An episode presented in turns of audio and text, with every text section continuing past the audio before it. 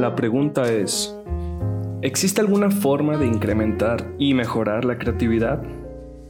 Algo así como esteroides para artistas. La respuesta es sí. Existen muchas formas para aparentemente incrementar tu creatividad. Una de las sustancias más antiguas y que según algunos documentos históricos, incluso Jesús usó y quizás abusó mientras caminaba por este mundo terrenal y pecador. No estoy hablando del bendito vino, me refiero a la mismísima marihuana, la hierba santa, la que mató a Bob Marley, la que separó a los Beatles, la que indica la sativa, ganja para las personas que saben y cannabis para las que también, las patas del diablo, la caca del chango, la verde, la morada, la risueña, 420, la mota, la tos, yesca. Sin duda, esa es una opción para experimentar con la creatividad, pero no la única. También es posible tomar nutrópicos, drogas inteligentes que te permiten resolver sudokus más rápido. Mm, algo así como el Viagra para el cerebro. La psique, la mente y todo lo que sucede dentro de ella eh, es, es un misterio aún para la ciencia. Uh. Definitivamente es posible alterar la conciencia, incluso tomando té de nuez moscada o, o lamiendo la espalda de un sapo sonorense. Pero, ¿cuál es la línea que separa una intoxicación del fenómeno que llamamos inspiración? Recuerdo las primeras veces que fumé la mismísima marihuana, la hierba santa, la que mató a Bob Marley, la que separó a los Beatles, la que indica, la sativa, ganja para las personas que saben y cannabis para las que también las patas del diablo, la caca del chango, la verde, la morada, la risueña, 420, la mota.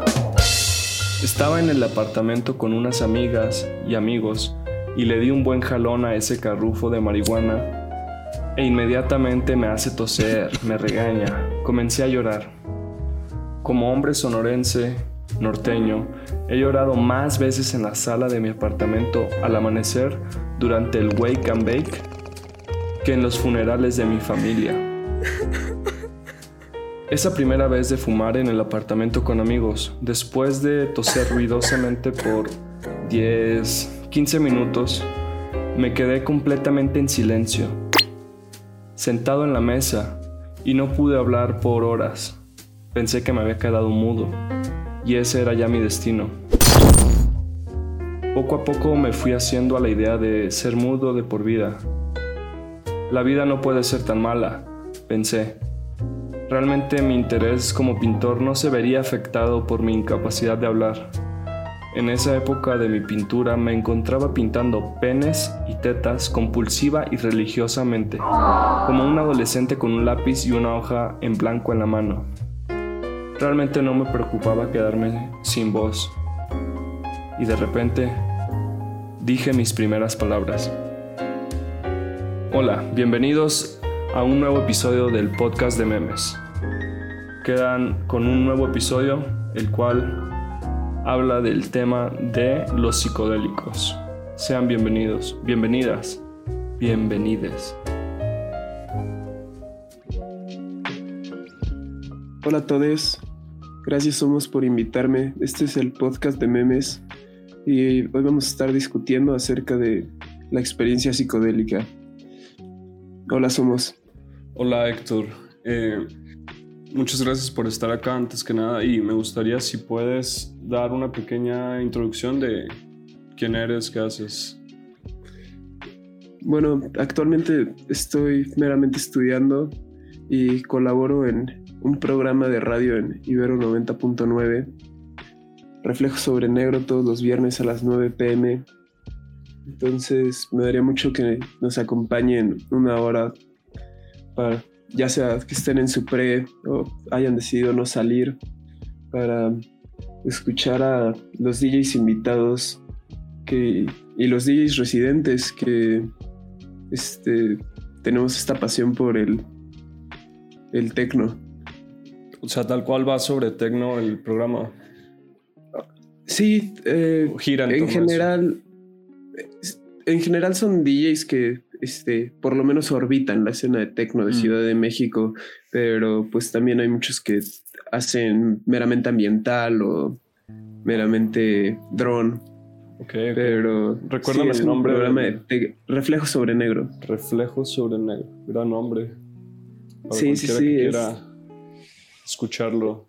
Es, un nombre interesante. No fue hasta mucho después de que yo me uní al programa que aprendí que a qué se refería. Y es que en cabina, en la cabina A de la estación de Ibero 99, este, están todas las luces apagadas, entonces lo único que puedes ver son los reflejos sobre los viniles de las luces de cabina.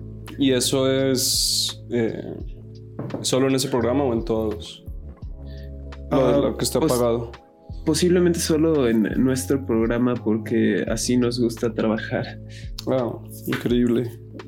Muy bien, perfecto. Pues ya una vez que te introduciste a las personas que están escuchando, los cientos de personas, miles, millones que están escuchando el programa.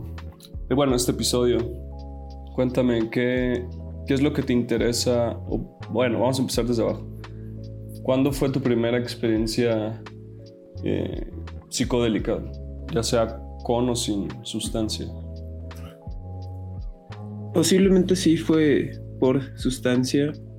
Tenía yo alrededor de 18 años, me parece y eh, fue justo ácido. Um, un papel. Sí, un, cartón tal cual. Y este. Definitivamente no tenía idea de. Este. O sea, lo que representaba. Y tampoco estaba lo suficientemente educado como para saber de dosis, etcétera, porque fue un viaje tremendamente fuerte. Pero justo por eso creo que tuvo un. Un. ¿Cómo lo llamarías? Fue, exacto, estoy tratando de buscar las palabras porque realmente creo que nunca había hablado sobre esto, pero fue una experiencia muy fuerte, definitivamente. En todos los aspectos, o, en todos los aspectos. Visual, todo. Sí, sí, sí, sí, sí. Y. Y. También una experiencia espiritual muy fuerte. Definitivamente cambió mi percepción permanentemente. A partir de ese primer. Sí, sí, sí. Sí, y, me imagino que tenías alguna expectativa, aunque sea idealizada, de lo que podría o no pasar. Digo, también por los medios de consumo como las películas y así, donde luego retratan ese tipo de experiencias. Y sí, pero yo, diría que, yo, diría que era una experiencia más bien incorrecta y justo es, es esta media que no, no, no logra retratar fielmente lo que es esta experiencia y, tú te adentras esperando, ya sabes, alucinaciones y este tipo de cosas, pero en realidad tiene mucho menos que ver con cómo se altera la realidad y más que ver con cómo la percibes. No sé si estés de acuerdo con eso. Sí.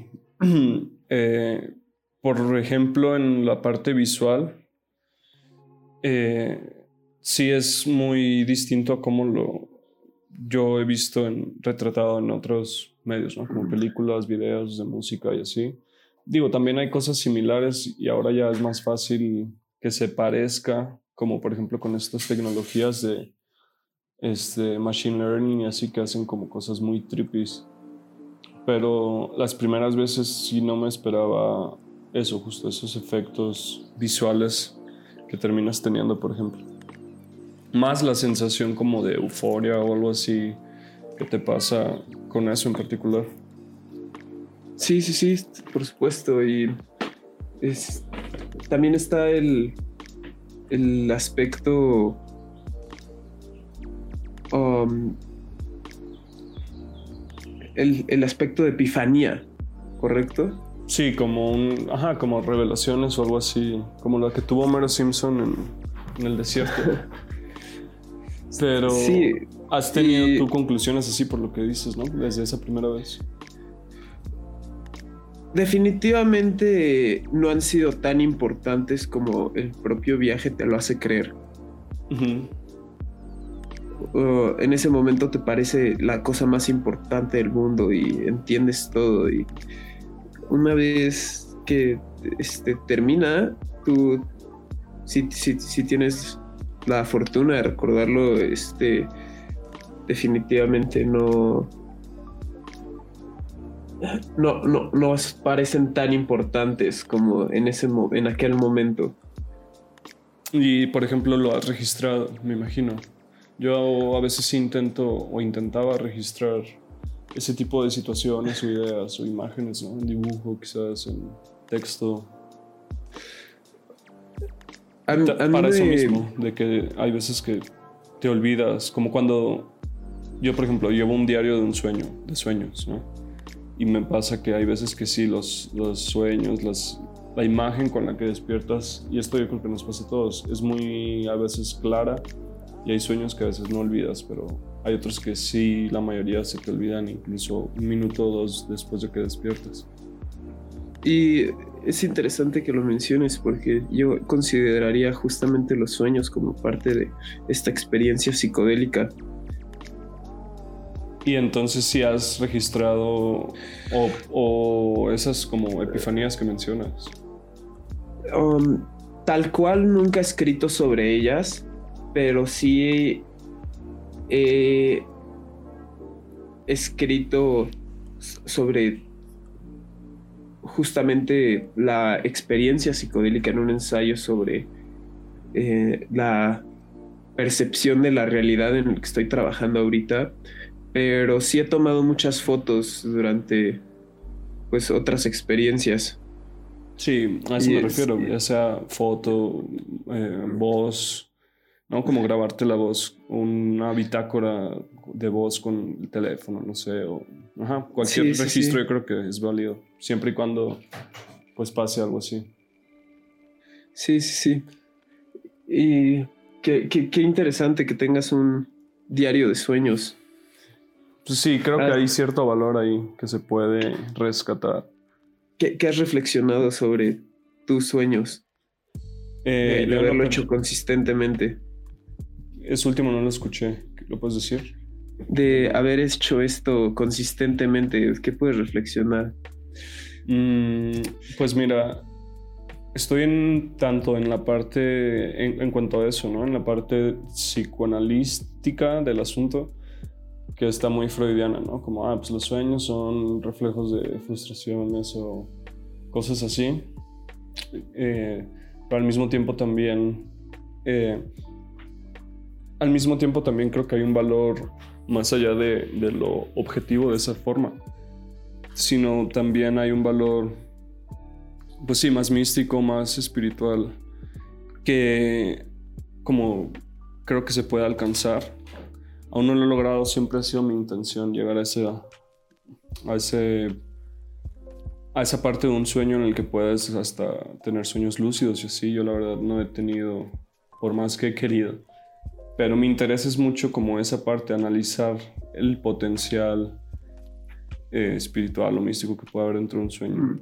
Como pues sí, imagínate, pasamos tanto tiempo em, durmiendo, o sea, una tercera parte ah, mínimo, ¿no? Aproximadamente de nuestras vidas. Entonces lo que puedo rescatar es que sí es algo muy válido y que más bien hay gente que los descarta por completo. Yo los analizo y a veces sintetizo cosas, pero pues esa es mi postura, que no la descartaría o subestimaría toda esa parte.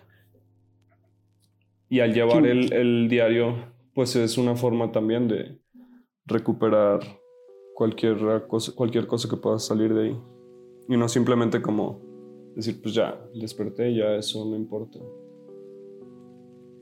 Sí, porque si vamos a hablar de, o sea, la experiencia psicodélica como mera percepción de la realidad y vamos a hablar de los sueños dentro de esta experiencia psicodélica, es ah, importante mencionar que ciertamente hay diferencias en estos planos de realidad y pues parece que simplemente el plano en el que estamos ahorita y al que normalmente nos referimos como el plano real, simplemente parece tener esta continuidad, ¿no? Ahorita que hablas de que termina el sueño. Y el sueño es su propio viaje y termina ahí.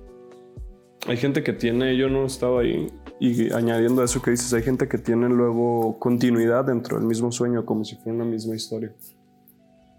Que por ejemplo, ajá, que hay, me han contado, sí, sí es interesante, que, que, hay gente que es como, si fuera justamente una vida paralela y alterna, igual de, digamos, hasta cierto punto lineal, como lo es esta, entre comillas. Nunca he escuchado de eso, eso, eso, es muy interesante. Sí, me han contado eso. Entonces, pues, justo abordarlo desde ahí, desde, desde pues otro estado de la psique como tal y como también lo son las lo que puedes rescatar creo yo en el consumo de ciertos potencializador, potencializadores digamos que puede haber o no el problema creo que es, es cuando lo abusas ¿no? sí porque pues puede ser muy fácil también como una golosina entonces mi interés siempre ha sido pero también es difícil eh, eso porque pues hay veces que, que, te gana, no sé. Entonces sí, lo interesante es abordarlo desde un objetivo, creo yo. Sí, digamos, es muy importante tener claro qué es lo que tú pretendes de estas experiencias y ir con la mente abierta, por supuesto, pero pues, o sea, si vamos a hablar de la adicción, también pues, creo que es importante mencionar que, o sea, particularmente respecto a los psicodélicos, hasta donde yo sé, no, no, no hay un riesgo químico. Ajá. Tanto como el potencial que tienen todas las cosas de ser adictivas por su fascinación para el ser humano. Claro. Sí, o sea en particular, no hablaría de algo en particular, pero aunque sí lo estamos haciendo ahorita, sino a lo que me refiero es que sí pueden ser herramientas, considero. Sí, estoy, siempre y cuando haya algo ahí voluntario de, de lograr, pero creo que cae, se cae en el riesgo de perder ese objetivo. Sí, sí, sí, por supuesto. Y es justo mucha gente que va sin esta mentalidad y las ve como esta cosa de fiesta. Y pues no, o sea, yo no soy nadie para hacer este gatekeeping entre quién y cómo deberían consumirlas, pero eh, o sea, yo lo, o sea, en mi experiencia personal y en lo que he visto en mis amigos es mucho infinitamente más positivo para alguien que va con la mentalidad apropiada que eh, para alguien que lo ve como algo meramente recreativo, ¿no? O sea, justamente es mucha la gente que, o sea, tiene estos llamados mal viajes cuando lo, hacen en un festival, en una fiesta, etcétera, etcétera. Sin duda. porque se trata menos de la experiencia que de el festival o la fiesta o. Pues sí, sí, y también antes, ¿no? Por ejemplo, eran usadas, o sea, siempre han sido usadas, para empezar, ¿no? Partiendo desde ahí, siempre han existido, ya sea la ayahuasca, la marihuana, etc. Antes lo que pasaba, según lo poco que he investigado y los tres libros que he leído sobre este tipo de temas, pues sí, antes existían, pero existían y los quienes lo consumían no lo consumían diario y cuando lo consumían estas personas posiblemente chamanes o personas así, pues lo hacían con un propósito en particular, que era justo llegar a estos estados de realidad o de la psique donde había mensajes o cosas así para acceder y traer de regreso.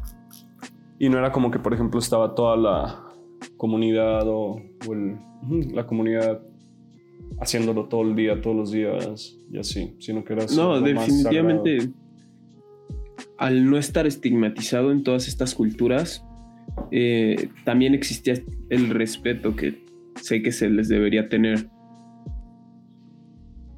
Pero ahora ya llegando a estos días, eh, pues hay, justo porque también existe ya un estado más de libertad y así, en el que pues ya, por ejemplo, México está a dos de, de, legalizar ¿no? el recreativo, por lo menos en la Ciudad de México, el recreativo, el uso recreativo de la marihuana.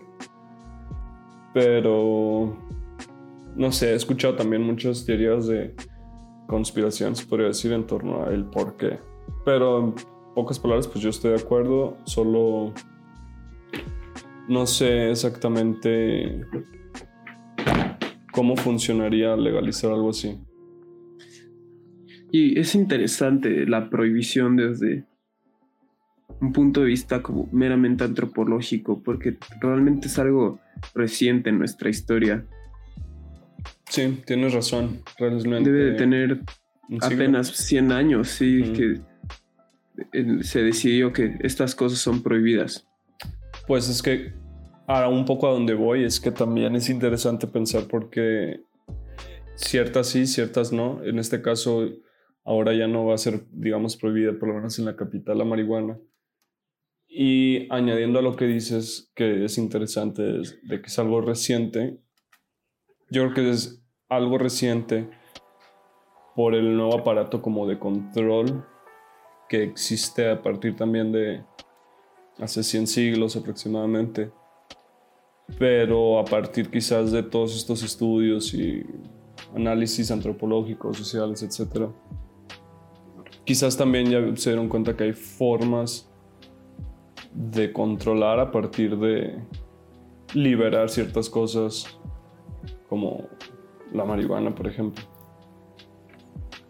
No sé, es como algo que he escuchado, una teoría por ahí medio rara, que aún no la termino de entender, pero he entendido eso, que es como a liberar esta...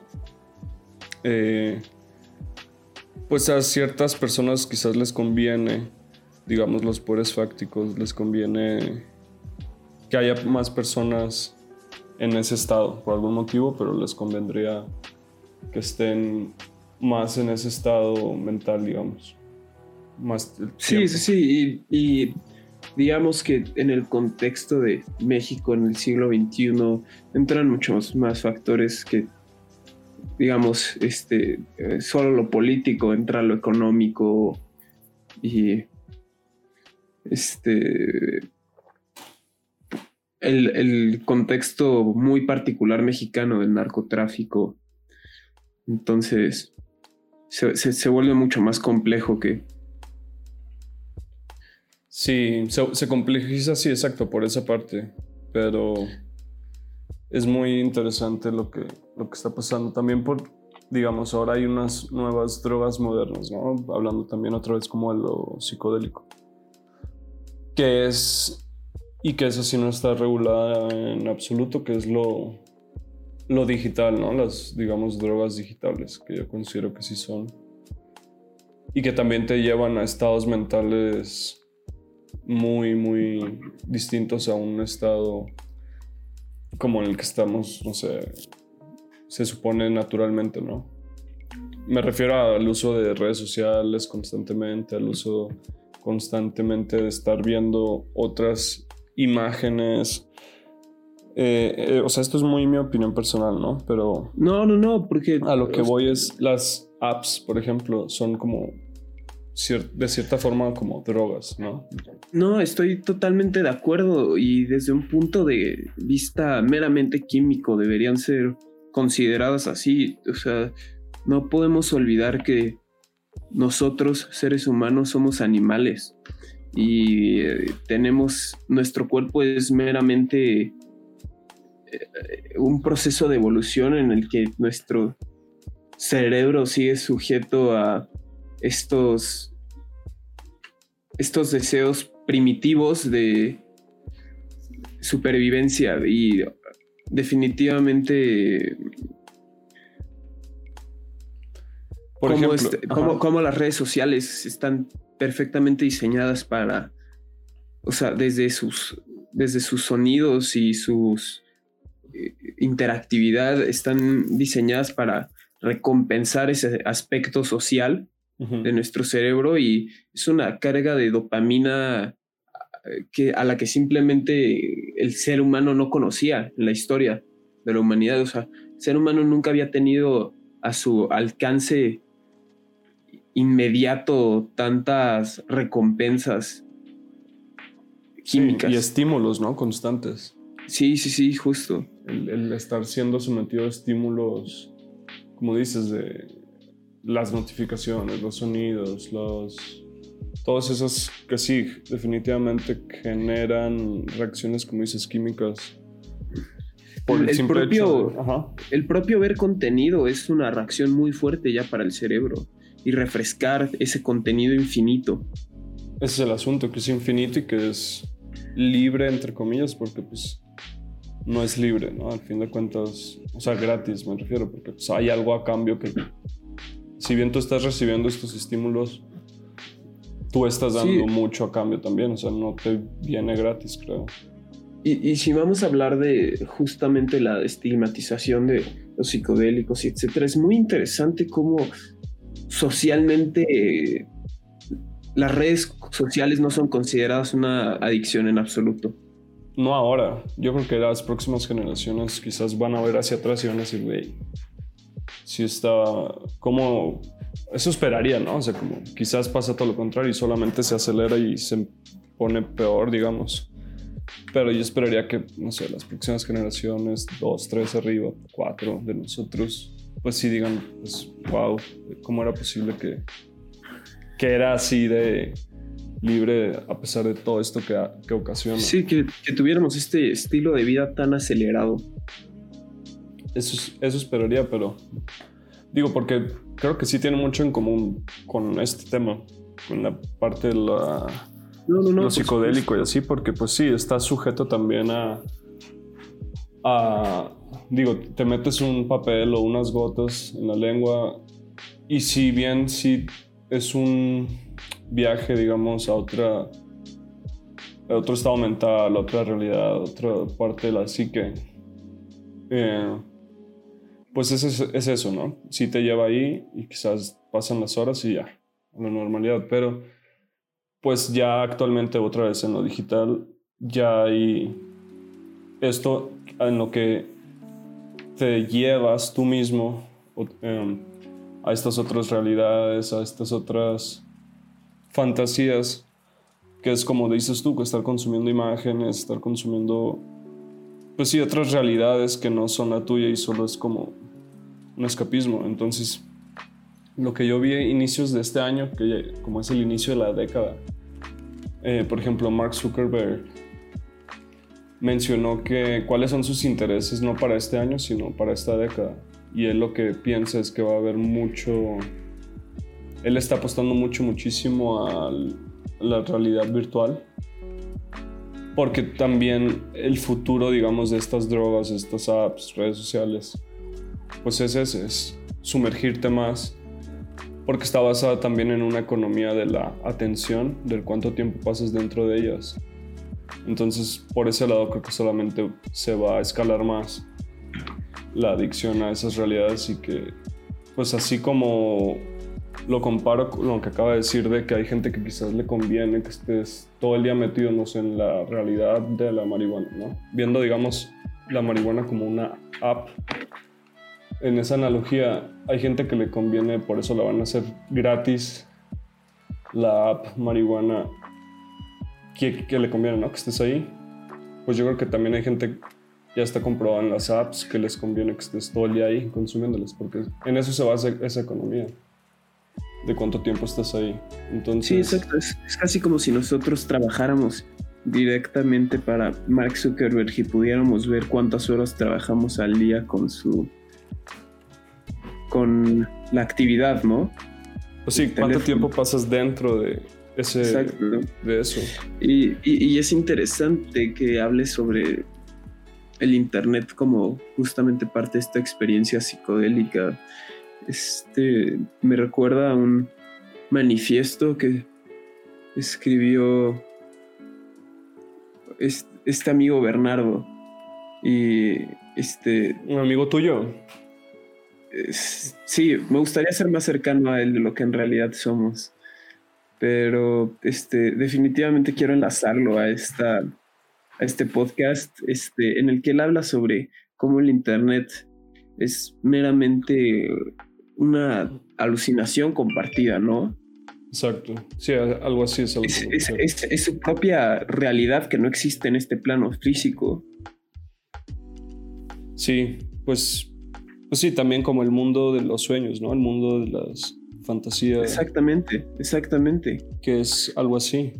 O sea, es una realidad inmaterial en la que estamos prácticamente digitalizando este inconsciente colectivo. Sí, entonces creo que también es importante ver esa parte de que, pues sí, tiene efectos inmediatos, quizás no tan duraderos o dañinos como otros, pero pues de que hay mucho en común con una droga, lo hay, y con... El asunto, ¿sabes cuál es? Que es que hay gente que está consciente de eso. O sea, como decías tú, las personas que las diseñan, las programan, definitivamente están haciéndolo a propósito. Que quieren que tú llegues a eso, que te pase esto, o sea, que reacciones así, que...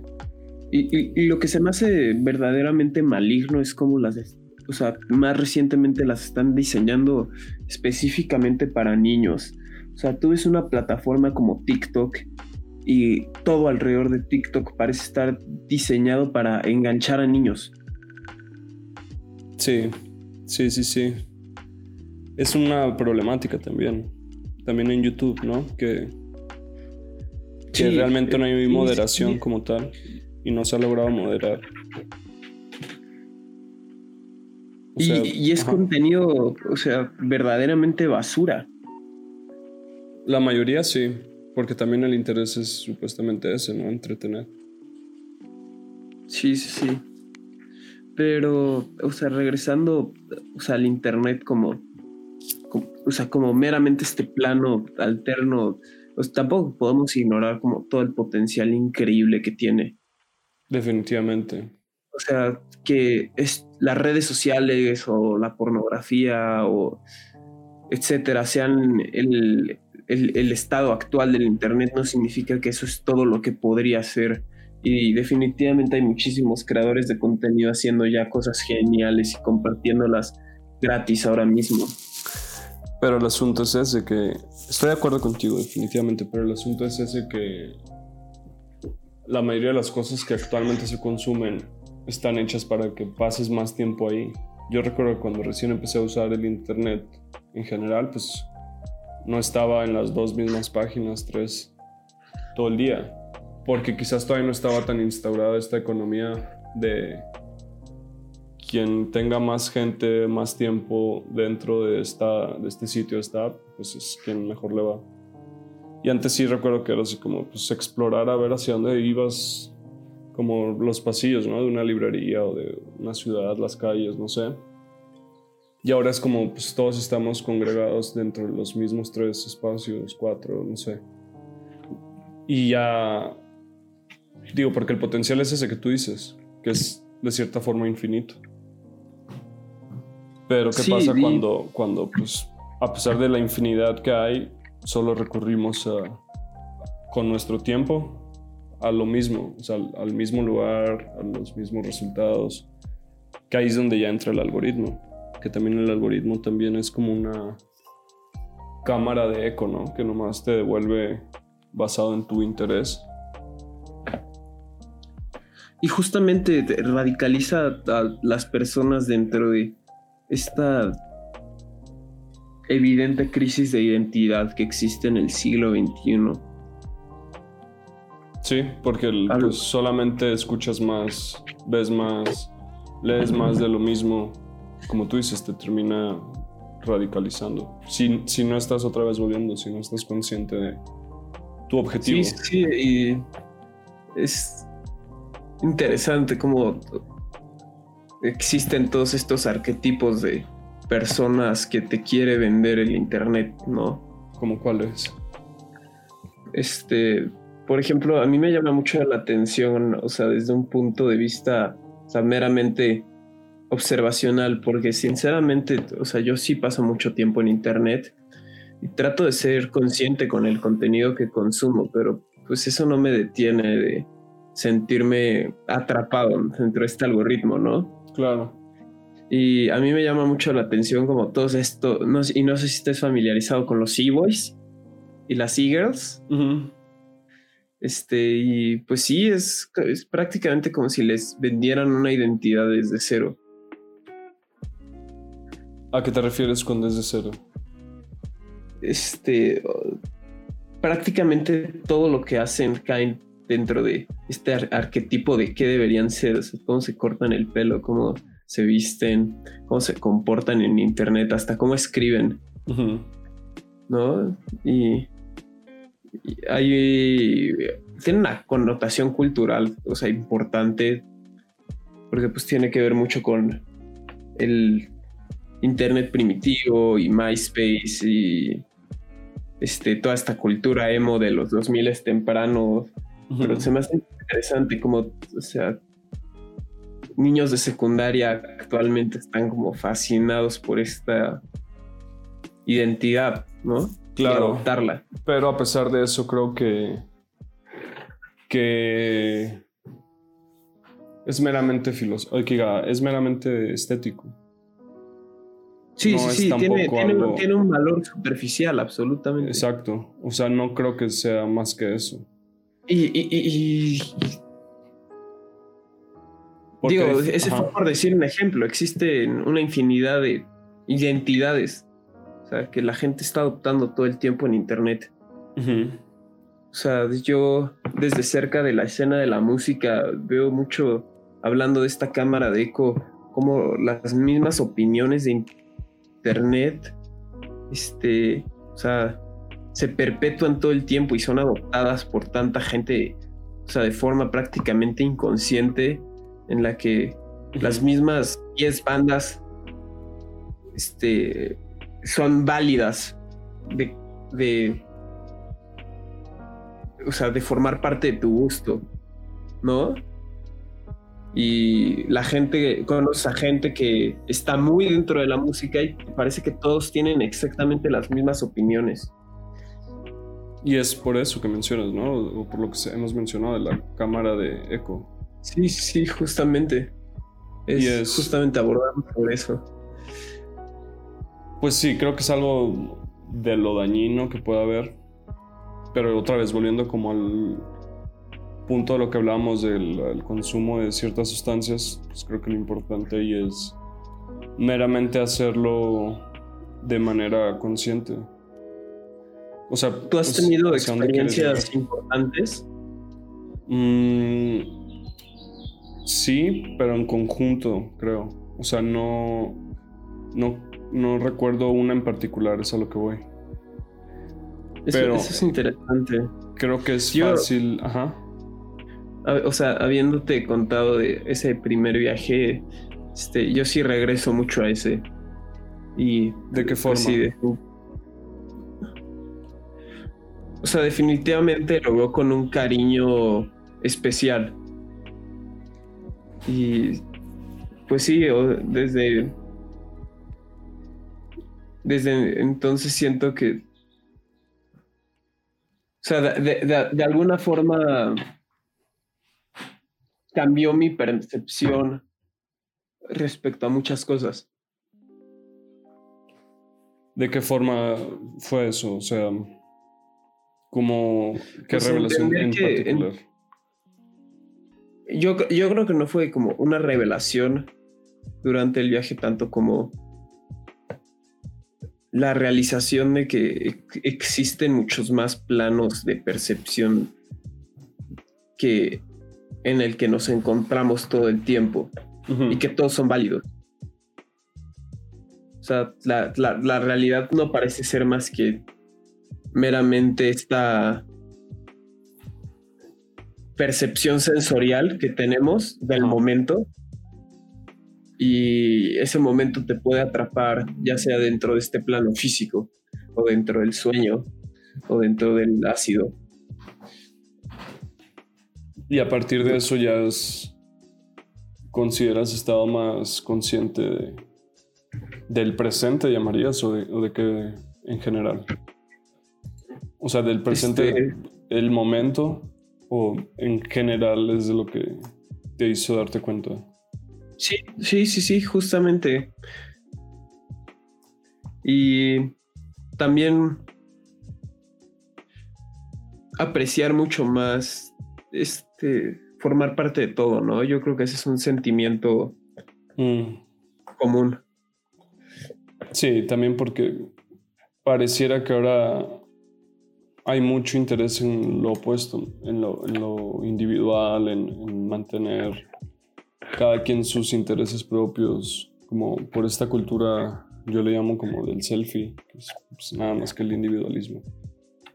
Y que también se ha perdido, por lo que mencionabas también, de los y las e-girls, y boys y girls, de cómo la identidad cada vez pareciera que es más homogénea, independientemente de, de, lo estético. Podría ser, antes se le llamaban culturas urbanas o cosas así. Exacto. Ahora yo creo que ya va más por tendencias y es ahí que es meramente estético. Sí, parecen identidades, este, identidades de un solo uso, ¿no? Identidades, este, que puedes, o sea, cambiar en cualquier momento. Tenía una palabra en mente, pero se me fue. Pues, este, ajá, como modificar, como en los videojuegos podría serlo. Como que ya en cualquier momento puedes modificar esa identidad o tu apariencia y así. Pero lo que voy es eso que mencionabas, que tú tuviste como esa parte de revelación en la cual ya te sientes más parte de un conjunto que del individuo que no ser.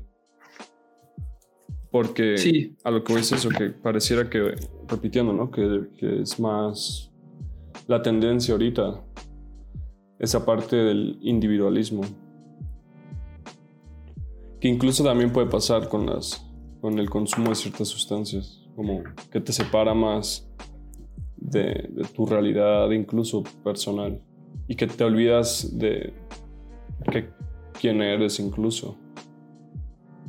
Eso puede también pasar, creo.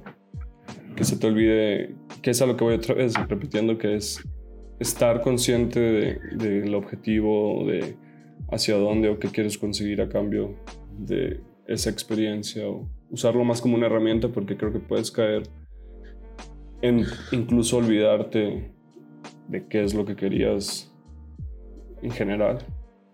Sí, aunque también existe la posibilidad de que sin tener un objetivo, o sea, esta realización te encuentre, ¿no? Yo espero que mucha gente la haya tenido. Como esto que mencionabas de la de la epifanía, como incluso encontrarla dentro de... Sí, sí, sí, sí, sí, pues espero que, o sea, mucha gente haya entrado a el intimidante hoyo que pueden ser, o sea, los psicodélicos en general y hayan sido sorprendidos por esta realización, ¿no? Pues está esta historia justamente de los psicodélicos y de que esta persona tuvo esa realización, y hablo de Steve Jobs, que al parecer como que en un viaje de ácido o varios quizás tuvo muchas ideas que terminó haciendo realidad y fundando, creando, creando esta marca Apple y Macintosh y todo eso. Entonces, pues sí, definitivamente es posible llegar a eso. Creo. Entonces. No, definitivamente. Y, o sea, yo personalmente creo que. O sea, Steve Jobs es posiblemente la persona que más ha cambiado el siglo XX. Así tal cual. Y pues, igual el siglo XXI, porque. O sea, él personalmente inventó la idea de la computadora personal y la idea del ya existían los smartphones antes del iPhone, pero el iPhone es tal cual el smartphone como lo conocemos. Fue el primer smartphone totalmente pantalla, táctil y conectado a internet y, fue el primer teléfono al que le podías, que tenía una tienda de aplicaciones. Sí, como todas estas ideas. Eh, hablando justamente de cómo todas estas ideas justamente son parte de esta experiencia psicodélica que estamos comentando. Es interesante que su creador o sea, haya sido fuertemente inspirado y, haya escrito tanto al respecto sobre la propia experiencia psicodélica, ¿no?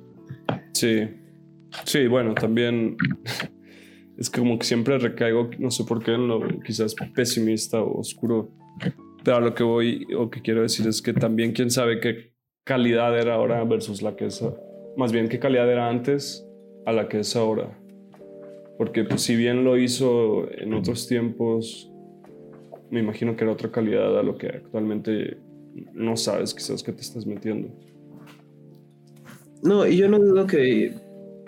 Ah, te refieres a la sustancia. Ajá, o sea, el, el LCD, ¿no? Que se, metió él y tuvo todas estas visiones, ideas de que terminó creando el iPhone, el iPod, la computadora personal.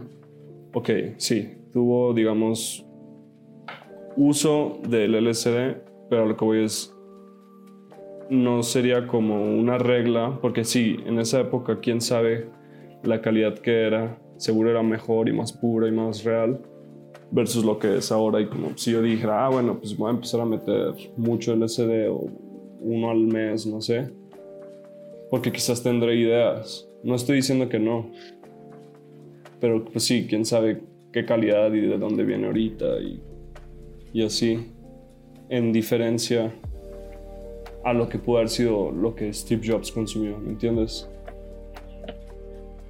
Pues sí, digo, o sea, yo quiero pensar que, eh, o sea, justamente ahora existen, o sea, condiciones, o sea, para estos laboratorios caseros clandestinos, o sea, mucho más sanitarias y reguladas como para que, o sea, puedan ser incluso de mejor calidad ahora, ¿no? Eso está interesante, que tu postura es, es diferente a la mía. La mía es lo opuesto, yo pensaría. Sí, sí, sí. Pero tú piensas que es en dado caso mejor. Sí, o sea, a mí... O sea, yo estuve muy interesado mucho tiempo como justo en la cultura beatnik de, o sea, los primeros laboratorios, etcétera, etcétera. Y lo que aprendí es que, o sea, las condiciones eran, o sea, bajísimas y en un, laboratorio de secundaria ahora se pueden hacer o sea, cosas mucho mejores de las que se podían hacer en ese entonces en la prohibición. Y pues, pues eso sí, este, yo la verdad no he investigado. Y pues sí, o sea, es, es química bastante compleja. No sé si tú sabes en qué se mide, por ejemplo, el ácido, que es en este millares de gramo. No, eh. No, no estoy familiarizado más que en la experiencia, digamos, pero en sí en la elaboración y así, ¿no? Sí, a ver, este, la verdad es que, o sea, yo tampoco estoy muy familiarizado, entonces lo voy a buscar, pero un microgramo este, equivale a la mil millonésima parte de un kilogramo que es 10 a, las 10 a la menos 9. Y así se mide. Exacto, y qué increíble, ¿no? Sí, sí es química, como dices, avanzada. Totalmente. Pero, pues solamente diría eso, como conclusión en torno a, eso en particular, pues cada quien es en base a su propia experiencia es, al final de cuentas yo creo la conclusión de, de ah, eso, ¿no? De si usar o no. Yo no diría no, no usen, diría más bien... Pues, ¿Sabes qué? Yo sí diría sí, usen. Claro. Yo, yo, yo, yo creo que abre muchas ventanas que, o sea, necesitamos como, hablando de somos, justamente necesitamos ahora. Sí, es importante, de nuevo, basado en la experiencia de cada quien, usarlo. usarlo y ver que si es lo tuyo, si no. No dudo que, que. No sea para todos, ¿no? Exacto. Pero pues sí, definitivamente no diría que no es buena idea. Yo creo que sí. Solamente úsenlo y ya. Vean qué, qué tal les va, si, lo quieren, si no. Porque, por Yo ejemplo, ¿Qué? Ah, sí, no, no, no, dime. Por ejemplo, ¿no? Yo hace como intenté fumar tabaco y finalmente me di cuenta que no era para mí.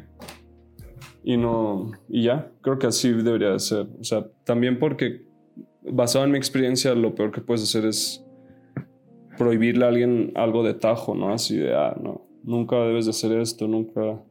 Que creo que ese es el problema en general en las culturas, cuando intentan prohibir algo para todos, porque también es generalizar a las personas y meterlas dentro de un mismo grupo. Sí, sí, justamente. Y pues sí, bastante distópico, ¿no? O sea, que en general exista la prohibición. O sea, en un año tan progresivo como pensamos que es el 2020. Sí, se supone, pero pues finalmente me imagino que es porque responde a intereses capitalistas que, que, les conviene o no prohibir o no ciertas sustancias. Y, en este caso, según yo, lo de México en particular es por la industria de que prefieren tenerla controlada justo, la por lo menos la de la marihuana. Y también está el estigma cultural integrado en el inconsciente colectivo que representa, ¿no? Sí, y eso, por ejemplo, fue algo consciente de ciertos grupos. Ahí creo que eso es muy fácil de encontrar, por ejemplo, el de la marihuana, que fue un interés de parte de Estados Unidos cuando hicieron la prohibición de, sí, estigmatizar a las personas como flojas, y era como, porque había como muchos mexicanos, creo, consumiéndolas en Estados Unidos. Y era así como... Sí, oh". de, ahí viene justamente la palabra marihuana, de hacerla sonar mexicana. Mm. Sí, entonces también de cierta forma, más bien, también tiene connotaciones, pues, racistas, ¿no? Xenofóbicas. No, por supuesto. Y, este, por ejemplo, el la prohibición mundial ha sido fuertemente justamente empujada por, o sea, la prohibición en Estados Unidos. Y pues sí, o sea, por lo menos en Estados Unidos, o sea, la historia de la prohibición y, del complejo, este, del complejo carcelario industrial, o sea, ha representado, este, me llegan muchas veces las palabras más rápido en inglés que en español, pero este, o sea, ¿cómo dirías? Target, este, apuntar hacia, sí, sí, sí, apuntar hacia, este, comunidades vulnerables y, o sea, por ejemplo, este, la historia del crack, ¿no? En Estados Unidos. Sí, que esa fase de la comunidad afroamericana, ¿no? Afro. Ajá, exactamente. Y o sea, se inundó a estas comunidades del crack para, este, o sea, para poder criminalizarla. Claro, sí, sí, sí, ya veo por dónde vamos. O sea, sí, también al criminalizarla las puedes encarcelar y tengo entendido que Estados Unidos el sistema penitenciario de las cárceles pues son fábricas casi casi. Entonces pues es otra forma de esclavitud, digamos, ya más legal. Y en el caso del crack, tengo entendido que justo como que le sembraron a la comunidad esa adicción para poderla después arrestar. O sea, los hicieron adictos al mismo tiempo a propósito para poderlos arrestar y en la cárcel pues ya esclavizarlos, digamos, de cierta forma nuevamente. Entonces, a lo que voy es eso también, que siempre hay intereses de por medio para la prohibición o no de ciertas sustancias. Sí, sí, sí. Pero lo peor que puede hacer es definitivamente prohibirlas, creo.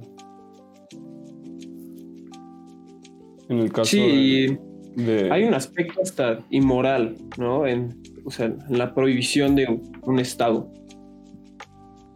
¿De qué forma inmoral? Pues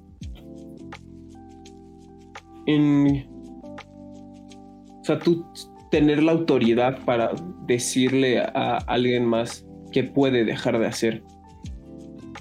Totalmente. Que debe dejar de hacer. Sí, sí, sí. Pues va por lo mismo, por, por ese aparato de control que, que, hay detrás de decirle o no a alguien. Pero, pues sí, volviendo al, al inicio también queda todavía ver el daño, por ejemplo, otra vez de las de las drogas nuevas que siempre va a haber también y que también responde a intereses.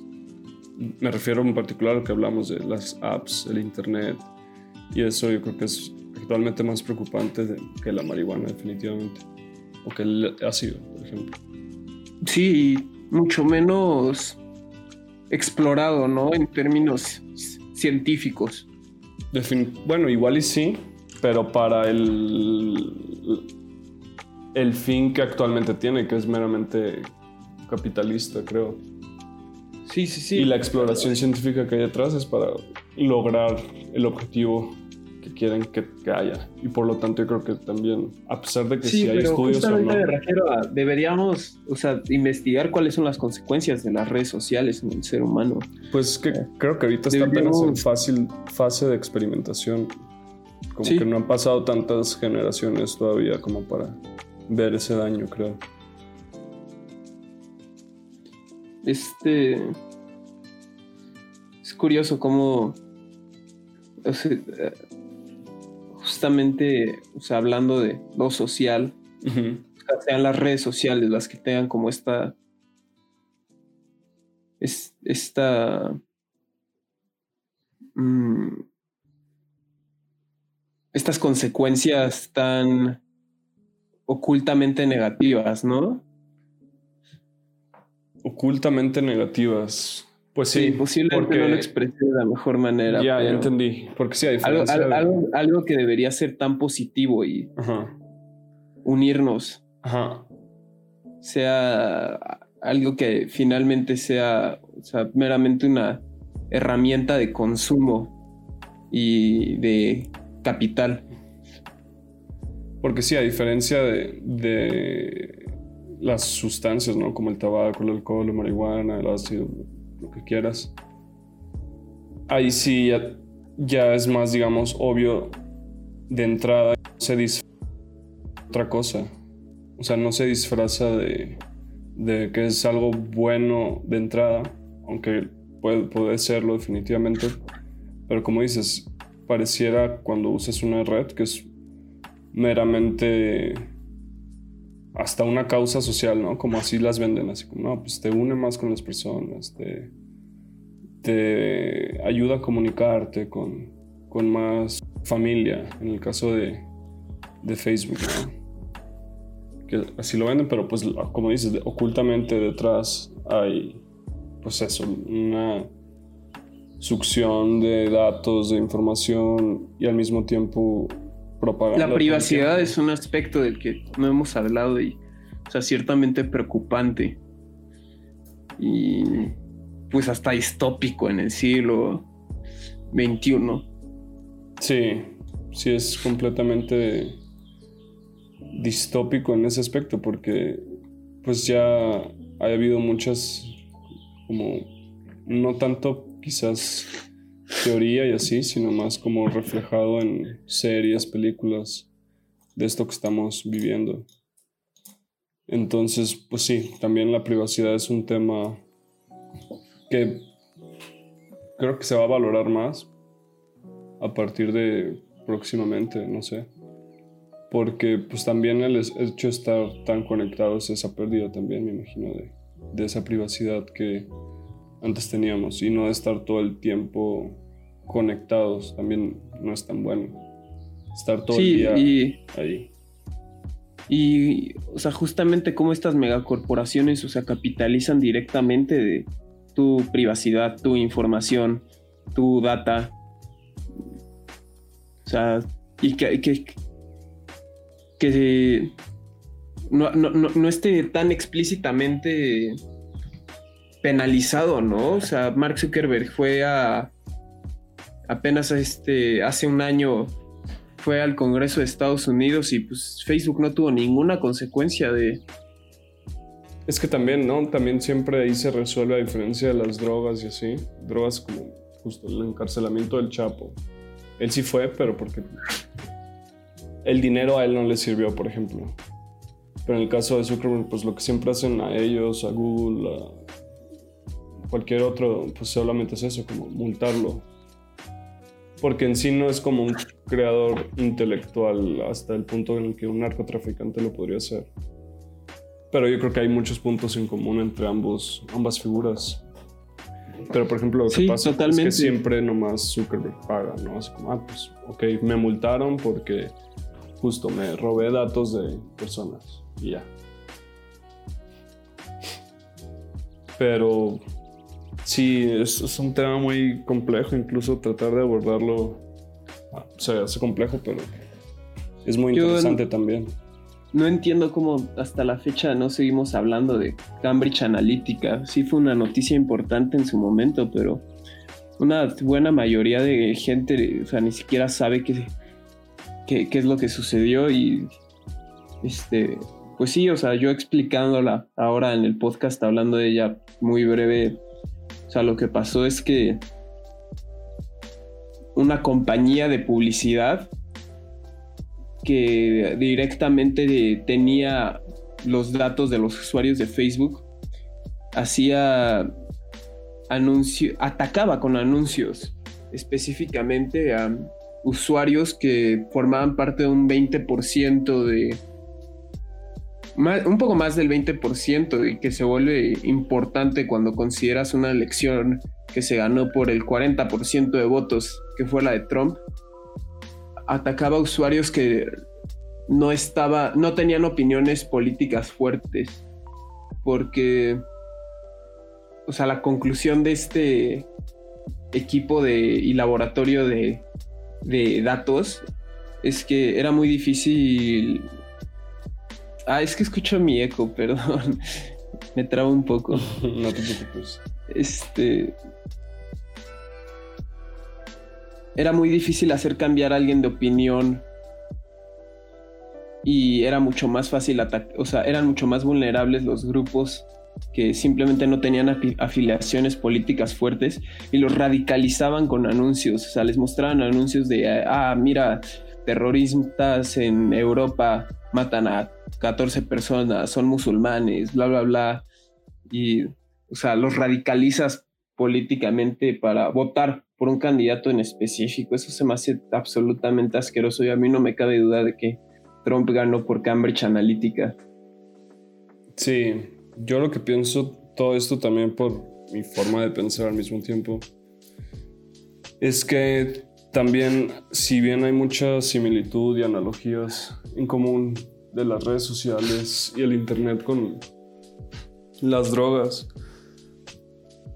así como mencioné que las drogas antes se usaban por cuestiones espirituales o místicas y así, por ciertas personas, ¿no? Como chamanes y para acceder a ciertos estados de la psique. Yo lo que veo también en común con las apps, el internet, eh, redes sociales y así, pues es que también tienen un poder de manejo de la percepción de la mente, el control mental y todo eso, como lo puede llegar a tener, no sé, la gente que cree en eso, ¿no? La magia o la, sí, el ocultismo y todo eso, ¿no? Como, por ejemplo, ¿no? En el caso de Cambridge Analytica, pero bueno, creo que este también ya es tema para otro podcast, pero solo en pocas palabras. Pues sí, en el caso de Cambridge Analytica lo que pasó podría ser visto así también, como un control mental ejercido hacia las personas. Porque pues esta cámara de eco y así, pues, pues lo que hace es eso, yo creo, como en esta película de eh, Clockwork Orange, ¿no? cuando lo someten a todas estas imágenes y terminan eh, manipulando la percepción de, ¿cómo se llama? Alex Delarge, creo que se llama algo así. Sí, sí, sí, justo. Algo así, haz de cuenta. Solo que tú mismo, digamos, te sometes a eso que lo someten a él en la naranja mecánica, ¿no? A eso voy con la analogía de la magia o del control mental y el uso del Internet y redes sociales, que actualmente yo creo que se encuentra más en ese estado, de que hay personas interesadas en controlar tu percepción y tu, tu estado mental todo el tiempo, hasta tu espíritu quizás. Pero bueno, creo que ese es tema para otro podcast que ya podremos seguir después.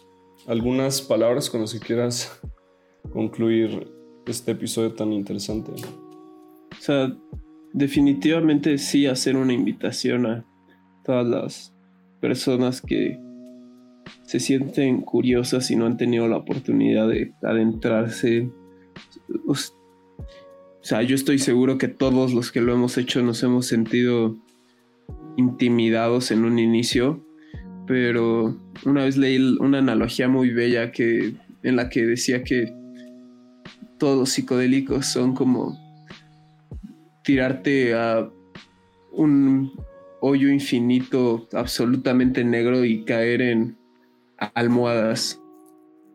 Entonces, definitivamente creo que todas las experiencias que puedas tener son positivas y te van a mostrar conocimiento sobre ti mismo muy importante y este ir con esa mentalidad pues este es muy importante, ¿no? Sí, definitivamente no tener miedo. Creo que eso también es importante, no tener miedo. Eh, porque sí, las campañas que se han hecho en contra o así, siempre es eso, a partir del miedo. No, y, definitivamente influyen en tu propia experiencia dentro del viaje. O sea, yo he tenido amigos que me dicen como, este, o sea, están maltripeando y dicen como, no, güey, es que no debía haber hecho esto y etcétera, etcétera. Y es importante recordar por qué lo quisiste hacer y que no está mal hacerlo. Claro, porque es esta culpa que sienten, o sea, justo dentro del viaje por la internalización de todo este estigma cultural de por qué no deberían. Sí, la moralidad, ¿no? Entonces sí, sí, yo diría eso, no tengan miedo realmente. Definitivamente. Entonces, Héctor, para concluir, ¿con qué canción concluimos este episodio? Um, estuve pensando en esta canción de John Hopkins. No sé si la conozcas, se llama Open Eye Signal. No, eh, pero ya la conoceré al editar este episodio, introducirla. Entonces, los dejamos con esta canción que se llama. Buenísimo. Open Eye Signal de John Hopkins. Pues muchas gracias por tu tiempo. Muchas gracias a ti por invitarme. Me divertí mucho. Aquí seguiremos para una segunda parte y esperemos que puedas volver. Muchas gracias. A ti, hasta luego.